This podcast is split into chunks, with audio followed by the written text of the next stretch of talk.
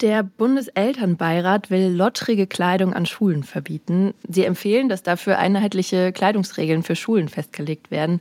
Es geht da vor allem um zerrissene, aber auch um freizügige Kleidung.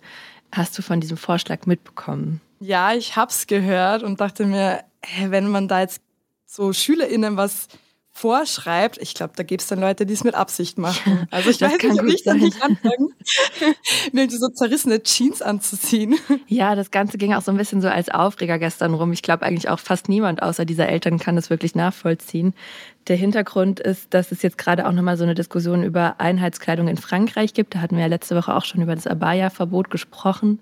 Aber die Lehrerverbände zum Beispiel haben sich auch schon dagegen ausgesprochen. Ja, die sprechen sich auch gegen aus. Ja, ja. weil ähm, das auch, glaube ich, wirklich einfach super schwierig ist, das in die Tat umzusetzen. Du kannst ja nicht, weiß ich nicht, ein Maßband an die T-Shirts von Menschen anlegen. Das wird dann auch, glaube ich, ganz schön schnell, ganz schön, ähm, ja, so übergriffig. Naja, aus der Funkzentrale in Mainz, das ist, was die Woche wichtig war.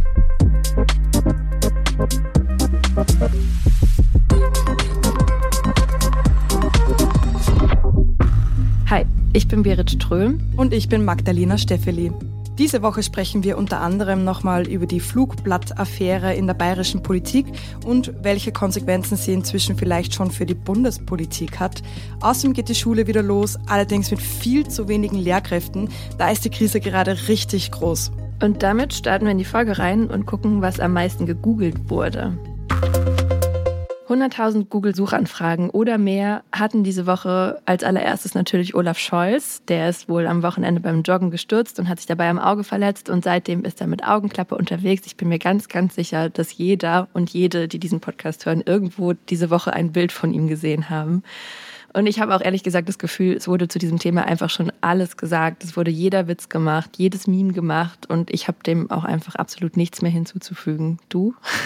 Ja, war es nicht einfach auch richtig smart von ihm, den Memes zuvorzukommen und zu sagen, äh, dass er auf die Memes gespannt ist? Ja, ich glaube, dass das PR-mäßig schon der beste Move gewesen ist. Auch wenn ich mir dann, als ich das gelesen habe, gedacht hatte, so, nee, jetzt habe ich auch keine Lust mehr, wenn, wenn er das schon vorschlägt. Außerdem wurden die Unwetter in Griechenland gegoogelt. Wir haben hier gerade echt keine Folge ohne Meldung über eine Naturkatastrophe. Diese Woche gab es schwere Unwetter in Südosteuropa. Mindestens 18 Personen sind dabei umgekommen. In Griechenland, der Türkei und Bulgarien hat es so viel geregnet, dass es zu heftigen Überschwemmungen kam.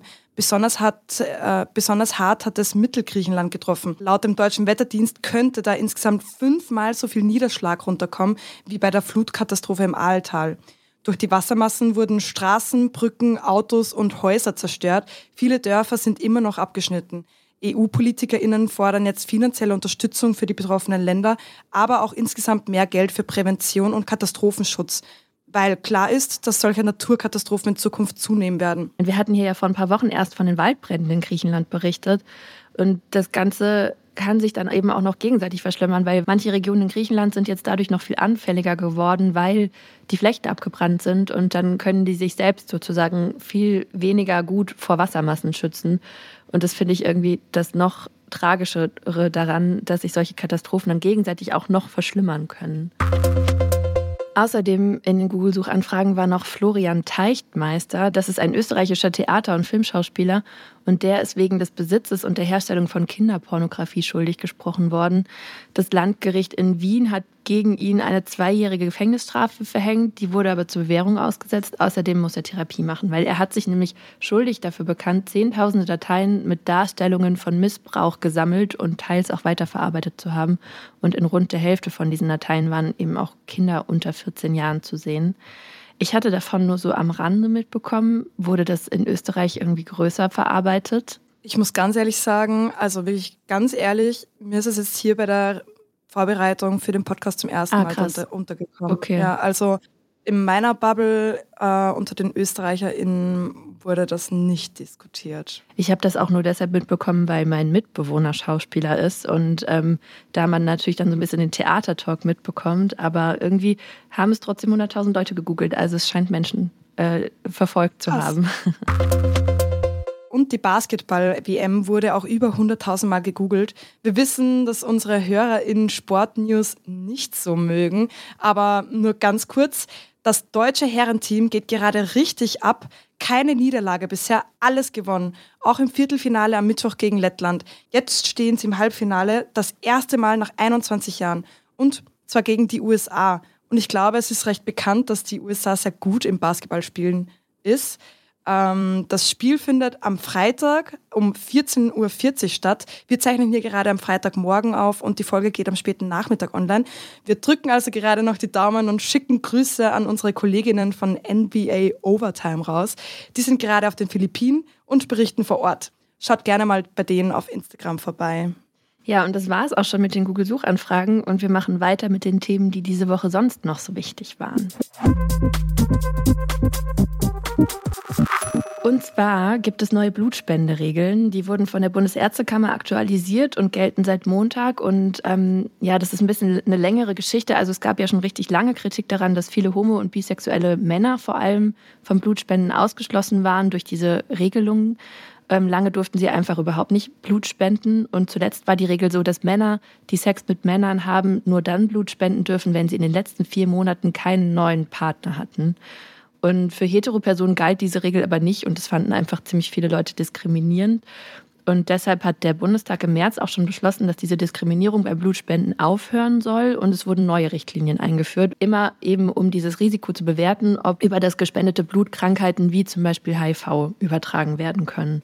Und jetzt gibt es neue Regeln. Ab sofort gilt, es wird nicht mehr nach der sexuellen Orientierung gefragt, sondern generell nach der Anzahl der SexualpartnerInnen und der Art der Sexualpraxis. Also ganz konkret, wer in den letzten vier Monaten mit mehr als zwei Personen Sex hatte oder mit einer neuen Person Analverkehr, darf nicht Blut spenden. Und diese Fragen, die gelten dann einfach für alle Leute, unabhängig von der Sexualität. Aber an den neuen Regeln gibt es auch jetzt schon Kritik. Ähm, die Deutsche AIDS-Hilfe und der Lesben- und Schwulenverband sagen zum Beispiel, das würde eigentlich fast nichts an der Diskriminierung verändern, die sei einfach nur schöner verpackt, weil nämlich auch diese Annahme, dass Analsex allein ein Risiko darstellen würde, eigentlich auch schon total stigmatisierend ist, weil das eben einfach die Praxis ist, die ganz viele Männer, die mit Männern schlafen, praktizieren. Und auch, weil so Schutzmaßnahmen wie Kondome oder HIV-Prophylaxe überhaupt nicht berücksichtigt werden. Und ja, durch diese neuen Regelungen würden die meisten schwulen Männer im Prinzip einfach weiterhin auch vom Blutspenden ausgeschlossen werden. Und was ich aber auch noch ganz spannend fand, es gab auch noch aus einer ganz anderen ähm, Richtung Sorgen. Und zwar manche AnbieterInnen von Blutspenden, also zum Beispiel das Deutsche Rote Kreuz oder so, die haben auch so ein bisschen die Befürchtung, dass durch diese sehr expliziten Fragen, die jetzt alle beantworten müssen, könnte man vielleicht auch ein paar langjährige SpenderInnen abschrecken, die, weiß ich nicht, schon 20 Jahre dahin gehen, dass die dann keine Lust mehr haben, Blut zu spenden und dadurch dann vielleicht auch potenzielle SpenderInnen wieder verloren werden könnten. Also ganz unterschiedliche Sorgen, die da so mitschwingen. Denkst du, dass das insgesamt jetzt eine Verbesserung ist? Ähm, naja, ich weiß nicht, ich finde die Regelungen schon sehr krass und ich kann mir schon vorstellen, dass sich da jetzt wieder neue Leute finden, ähm, die sich da beschweren. Ob es wirklich eine Besserung ist, weiß ich nicht. Also ich finde es schon fair, dass einfach alle die gleichen Fragen gestellt bekommen, weil es ist ja nicht nur so, also auch heterosexuelle Personen zum Beispiel haben ja zum Teil viele wechselnde PartnerInnen oder auch zum Beispiel Analsex, auch wenn es jetzt nicht so die verbreiteste Praxis ist. Äh, das finde ich schon mal gut, dass das einfach alle gefragt werden. Ähm, ich finde das ja. aber ja auch schwierig. Also gerade was so diese Risikobewertung angeht von so Krankheiten, da müsste man ja wirklich einfach auch ganz konkret mit äh, wissenschaftlichen Fakten arbeiten und nicht mit der Annahme, die machen das so und die machen das so. Also von daher, ich denke auch, dass da noch ein bisschen ja. Luft nach oben ist. Und vor allem ja genau sowas wie so ähm, HIV-Prophylaxe oder wenn Leute preppen oder so, das müsste man natürlich eigentlich auch mit, mit bedenken. Naja, ähm, ob dadurch jetzt wirklich mehr Menschen Blut spenden oder nicht, ähm, das bleibt noch abzuwarten. Genau. Eins ist aber sicher, die Blutprodukte, die sind durch diese neuen Regelungen genauso sicher wie vorher. Das hat der wissenschaftliche Beirat der Bundesärztekammer nochmal bestätigt. Das Drama um Hubert Aiwanger geht weiter. Wir hatten ja letzte Woche schon über das Nazi-Flugblatt berichtet, das während seiner Schulzeit in seiner Tasche gefunden wurde und jetzt kurz vor den Landtagswahlen in Bayern wieder aufgetaucht ist. Aiwanger selbst hat sich zwar entschuldigt, sagt aber auch, das Flugblatt stamme von seinem Bruder und er könne sich nicht daran erinnern, wie es in seine Tasche gelangt ist oder ob er es verteilt hat. Es stand ganz kurz im Raum, dass Söder sich nach diesen Vorwürfen von Aiwanger vielleicht trennen könnte.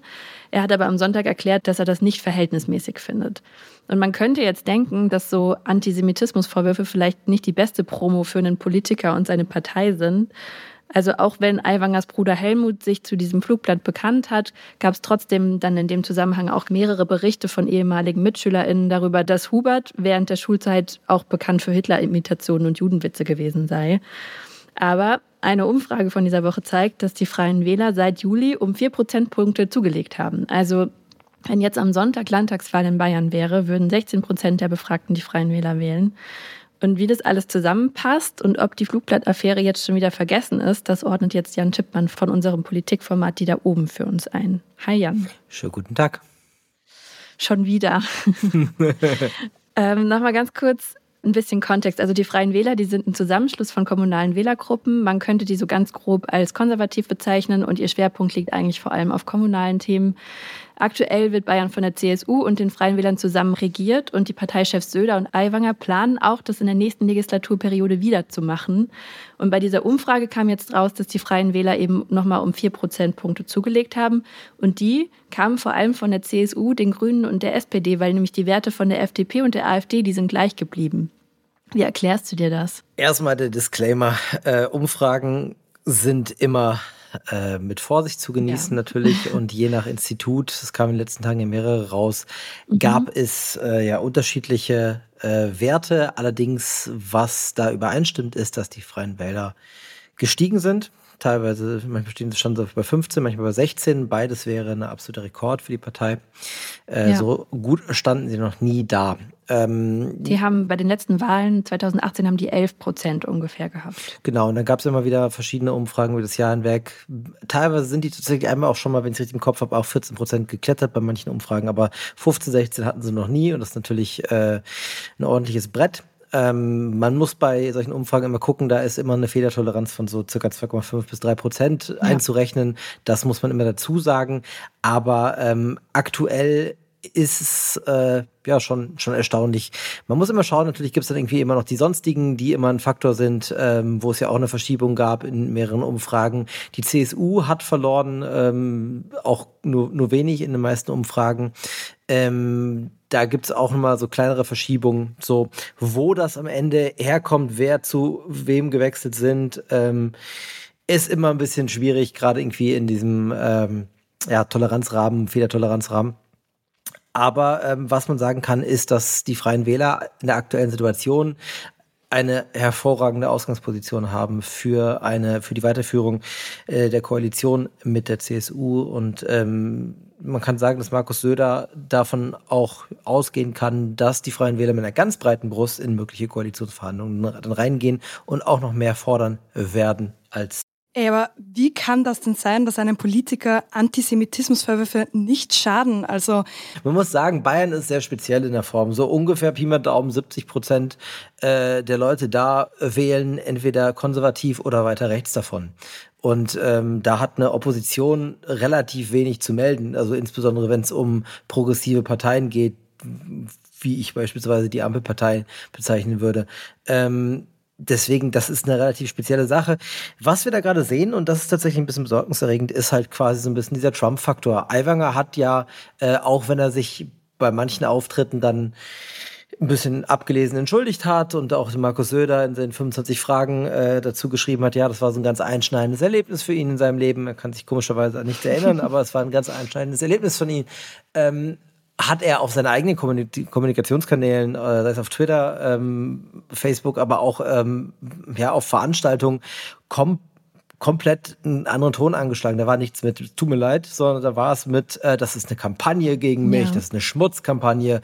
Und das ist so ein bisschen das Trump-Ding, so irgendwie äh, halt einfach zu sagen, die bösen Menschen da wollen, draußen wollen mich diskreditieren, weil ich für euch bin, weil ich ein normaler Bürger bin, so ein bisschen. Und äh, da muss man schon sagen, dass es da die Parallelen gibt, dass das verfängt. Und ich meine, da gibt es verschiedene Gründe. Da gibt es die Leute, die sagen, ja, das glaube ich gar nicht, das ist gar nicht vom Hubert. Dann gibt es die Leute, die sagen, ja, aber das ist ja 35 Jahre her, da muss man ja jetzt gar nicht äh, nochmal drauf rumhacken. Das ist ja irgendwie ein bisschen so ein, äh, ja, so ein Denunziantentum. Ähm, es gibt die Leute, die halt einfach dann auch gar nicht sehen, dass es gar nicht so viel auch nur um dieses Flugblatt geht, sondern auch um den, den Umgang aktuell von einem 52-jährigen Eiwanger und nicht von einem, von einem minderjährigen Eiwanger.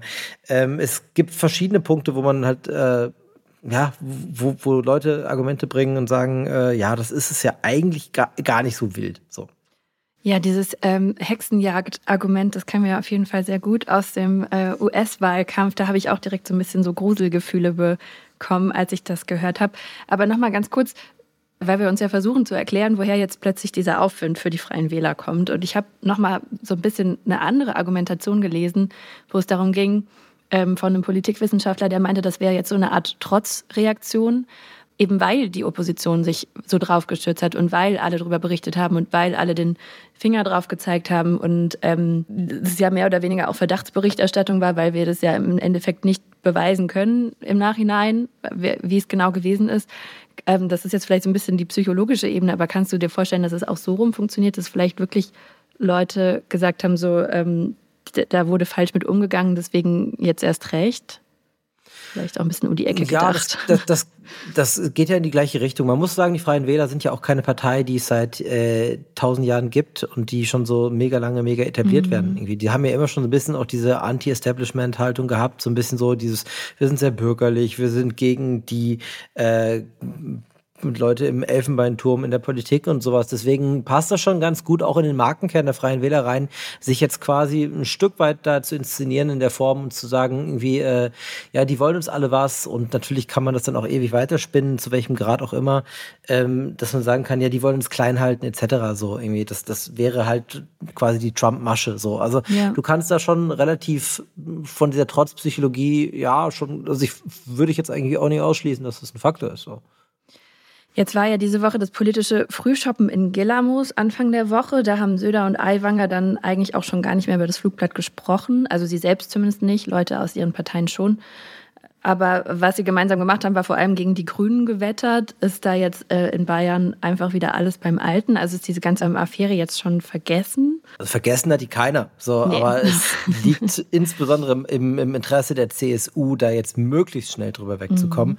Mhm. Söder hat halt einfach eine, ich sag mal, relativ beschissene Situation gehabt, dass er zwischen Pest und Cholera wählen konnte. So, ähm, dadurch, dass er Aiwanger nicht entlassen hat, hat er sich Unmut äh, auf sich gezogen, insbesondere bundespolitisch politisch. Das wird ihm auch nochmal in seinen Ambitionen zur Kanzlerkandidatur, die, auch wenn er es nicht mehr äh, nicht zugibt, äh, wahrscheinlich immer noch da sind. So, äh, Schaden. Hast du am Sonntag ähm, schon getweetet, das habe ich gesehen.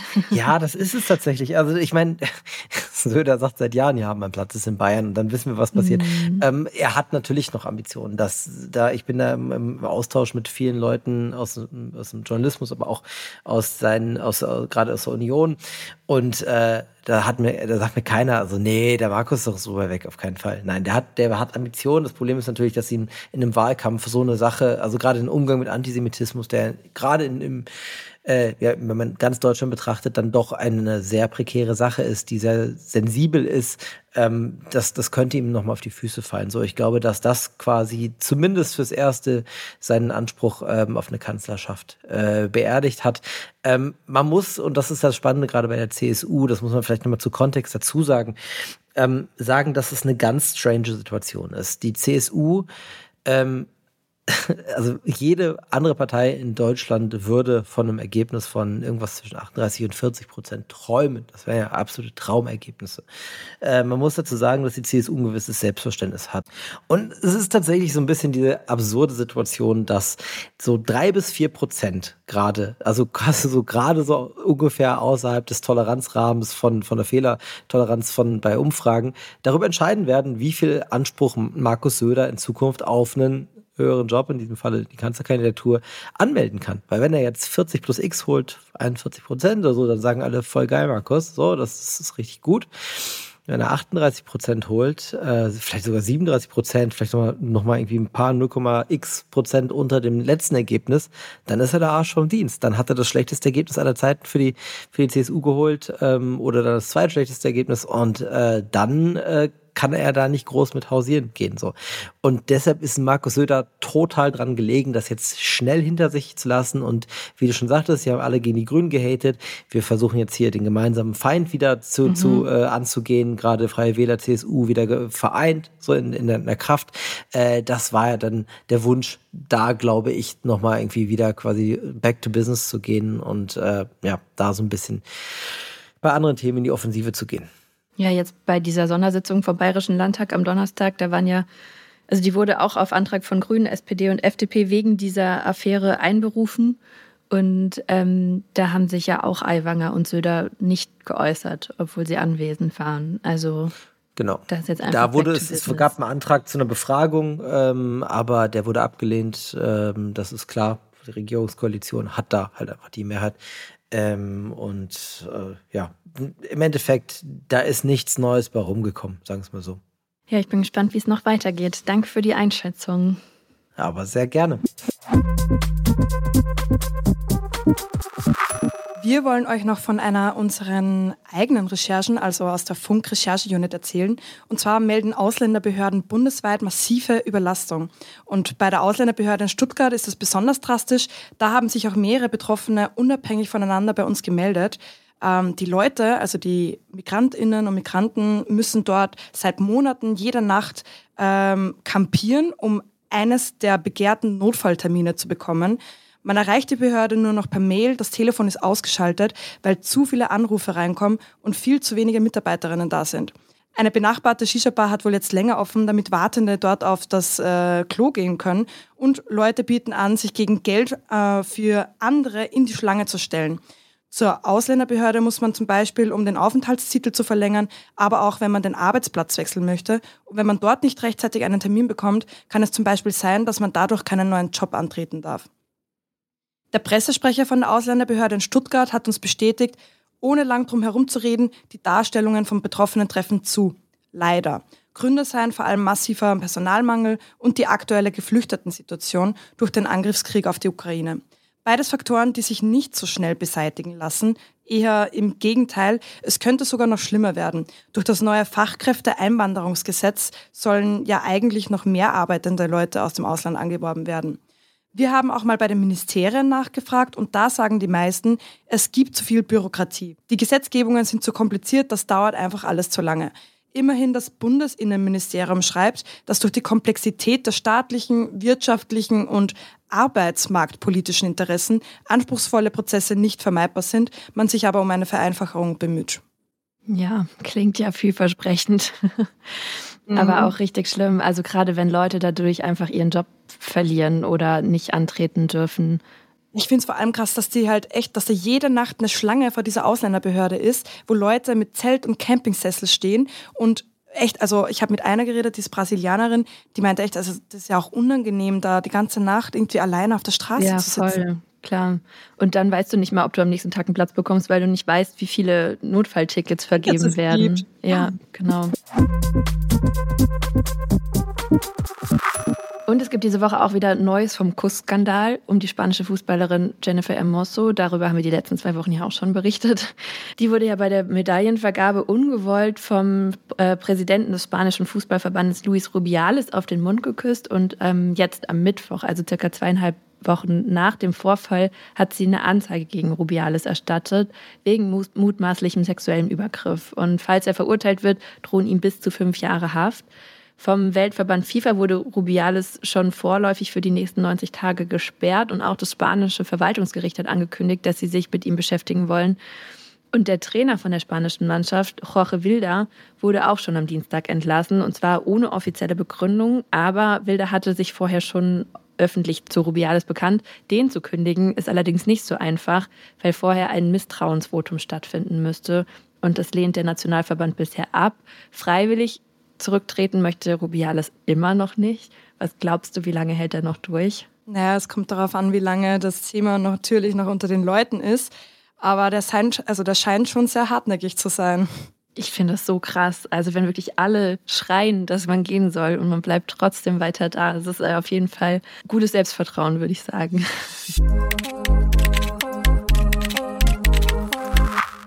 Die Schule geht in fast allen Bundesländern wieder los, nur in Bayern und Baden-Württemberg sind noch Sommerferien. Eins haben aber alle Bundesländer gemeinsam, überall fehlen Lehrkräfte. Anfang August ging zum Beispiel die Meldung rum, dass in NRW weniger Tests geschrieben werden sollen, um die Lehrkräfte zu entlasten. Anfang des Jahres ging auch mal der Vorschlag rum, dass alle LehrerInnen einfach eine Stunde mehr pro Woche arbeiten sollen.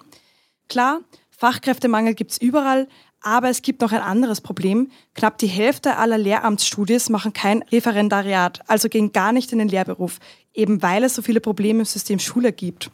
Wie ernst die Lage an deutschen Schulen ist und was man dagegen tun kann, besprechen wir jetzt mit dem Bildungsjournalist Armin Himmelrath. Hallo. Hallo. Hallo, schönen guten Tag. Wie viele Lehrkräfte fehlen denn und wie ernst schätzt du die Lage ein? Also ich fange mal mit der zweiten, äh, mit dem zweiten Teil an. Die Lage ist wahnsinnig ernst, denn es fehlen unheimlich viele. Ich glaube, wer in der Schule ist äh, oder selber Kinder vielleicht in der Schule hat oder irgendwie im Freundeskreis, der kriegt das natürlich mit. Ähm, es gibt ganz unterschiedliche Schätzungen. Die, die noch am besten sozusagen aussieht, ist die der Kultusministerkonferenz, also der zusammen, äh, des, Zusammenschlusses derjenigen, die eigentlich dafür sorgen sollen, dass es gar keinen Lehrkräftemangel gibt. Und die sagen, na ja, wir werden so bei 24.000 etwa bis 2035 liegen, die uns uns bis dahin fehlen bundesweit. Ähm, es gibt aber auch Schätzungen, zum Beispiel vom Deutschen Lehrerverband, die sagen, schon im Moment fehlen Zehntausende ähm, bis zu 40.000 Personen. Die rechnen das dann nicht auf Stellen um. Und die äh, dramatischste Schätzung, die stammt vom Verband Bildung und Erziehung und dem Bildungsforscher Klaus Klemm, der sagt, oh, das sieht alles äh, noch viel schlimmer aus. Äh, wir werden mindestens 80.000, wenn wir konservativ rechnen, und möglicherweise sogar 150, 160.000 fehlende Lehrkräfte in den nächsten 15 Jahren haben.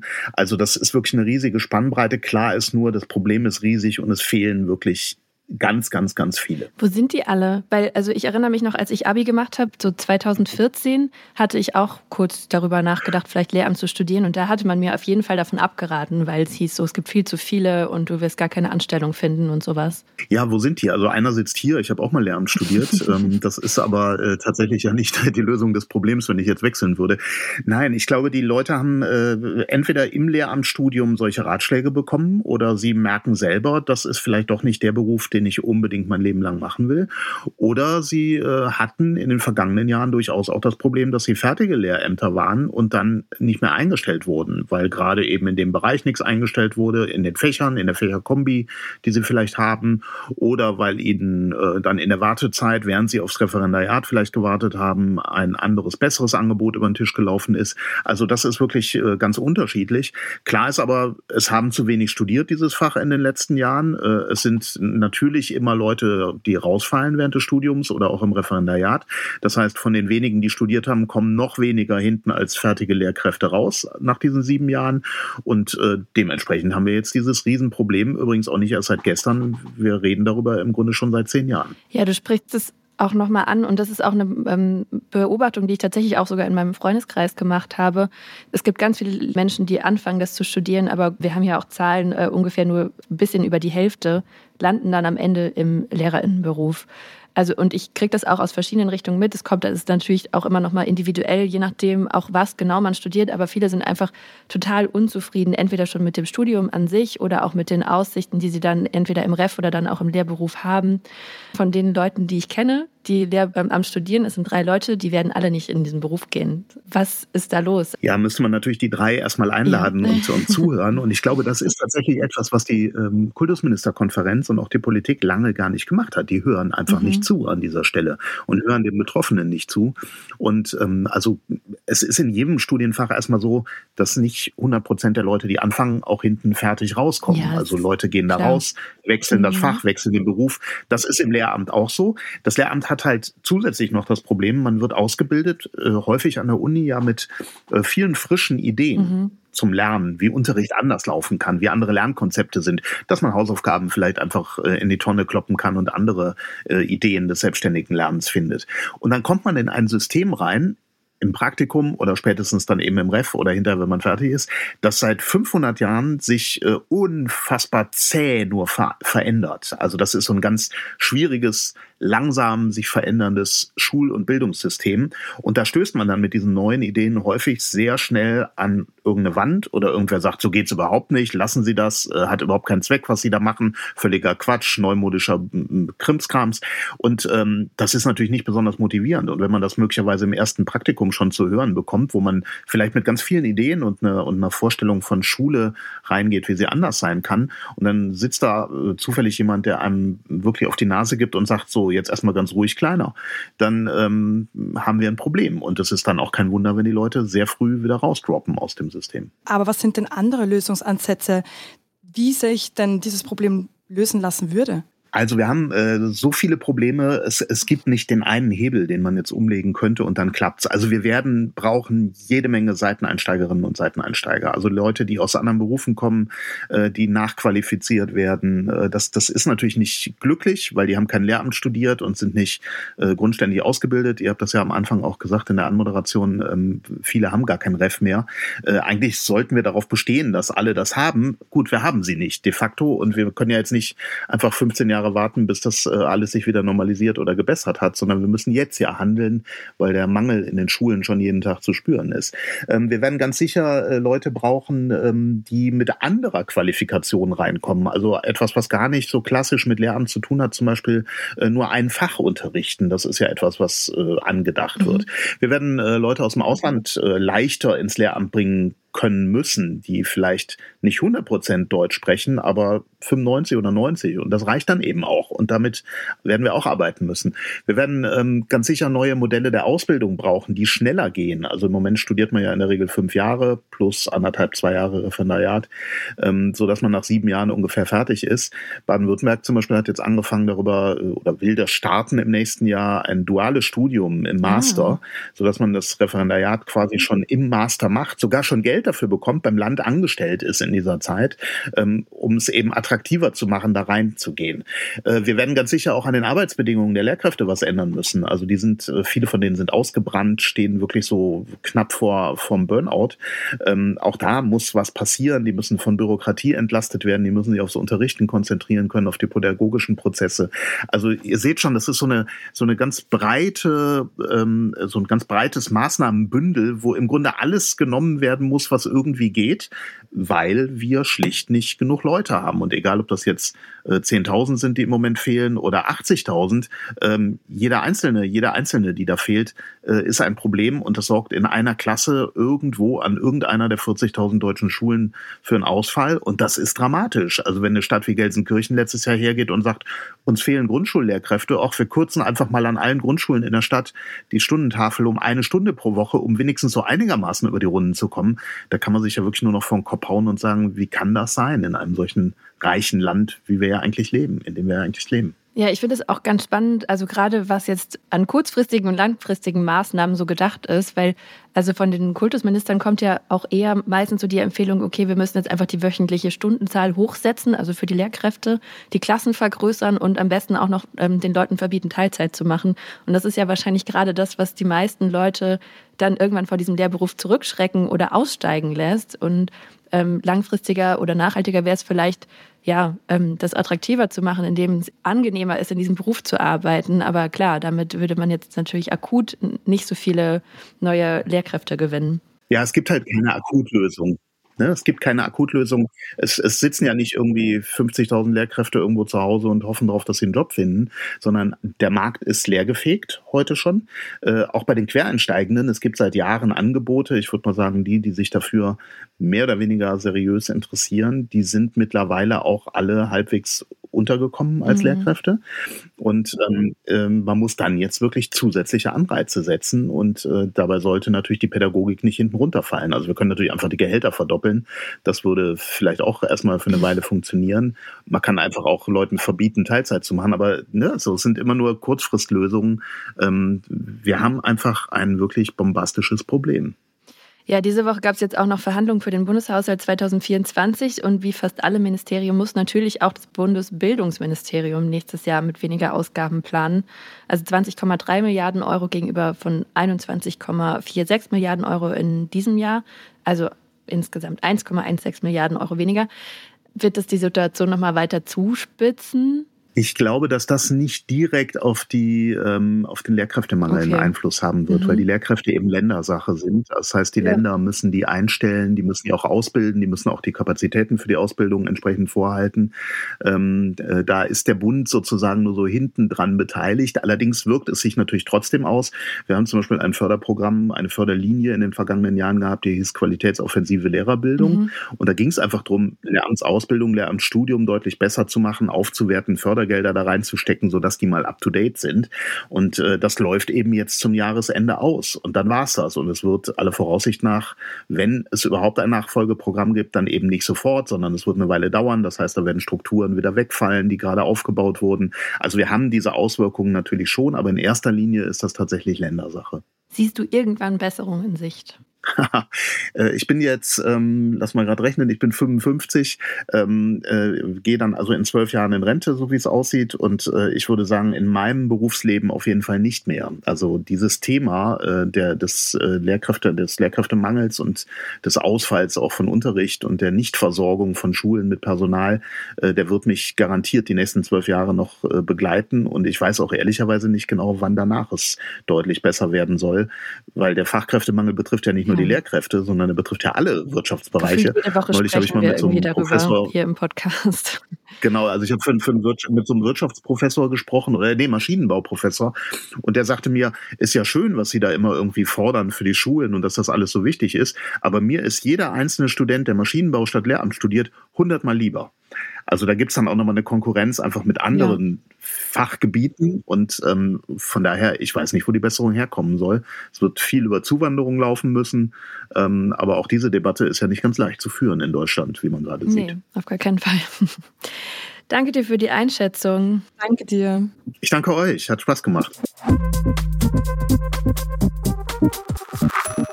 Und zum Ende noch ein kleiner Tipp, wie ihr ganz schnell an ganz viel Geld kommt, und zwar ganz seriös.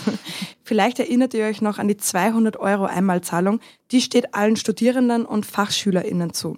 Wenn ihr die noch nicht beantragt habt, und das sind ein Viertel aller, die das machen könnten, solltet ihr euch beeilen. Ihr habt noch bis Ende September Zeit. Aktuell haben das erst so um die 77 Prozent der Studis in Anspruch genommen. Die Anleitung dazu findet ihr übrigens auch auf unserem Instagram-Kanal bei Funk unter den Guides. Und die Website für den Antrag lautet einmalzahlung200.de, die 200 in Ziffern. Äh, und ja, bis zum 30. September habt ihr Zeit. Die nächste Strom- und Wasserrechnung kommt bestimmt.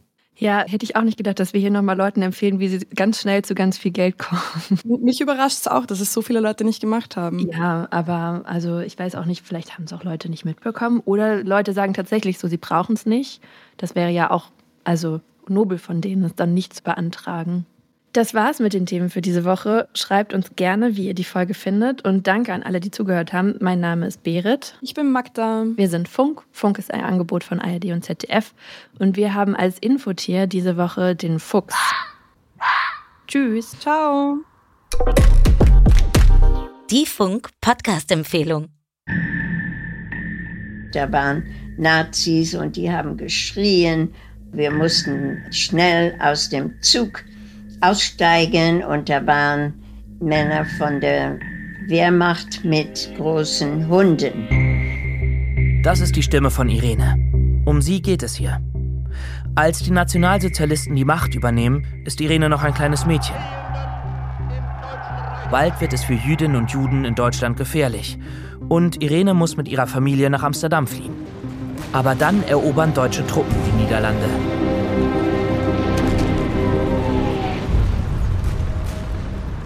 Euch war klar, dass ihr da in Lebensgefahr schwebt? Es wird immer schlimmer. Irene, hattest du Todesangst? Hallo. Hallo. Hallo. Hallo. ja, der Mikrofon ist jetzt an. Hört ihr mich? Ja. Ja. Ich sehe euch alle. Ich bin Ida. Ich bin Lanneke. Ich bin Mathilda. Ich bin Miller. In unserem Podcast sprechen vier Schülerinnen mit Irene, die heute in den USA lebt, über ihre Erfahrungen während des Holocaust.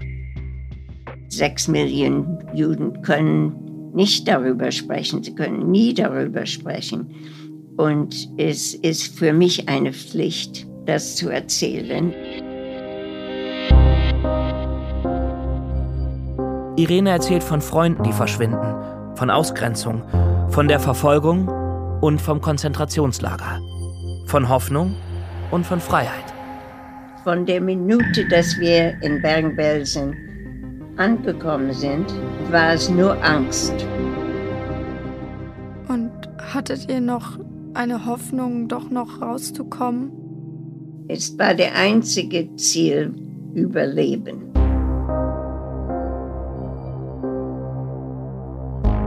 Zeitkapsel. Irene wie hast du den Holocaust überlebt? Danke, dass du diese Erinnerung alle nochmal für uns ausbuddelst.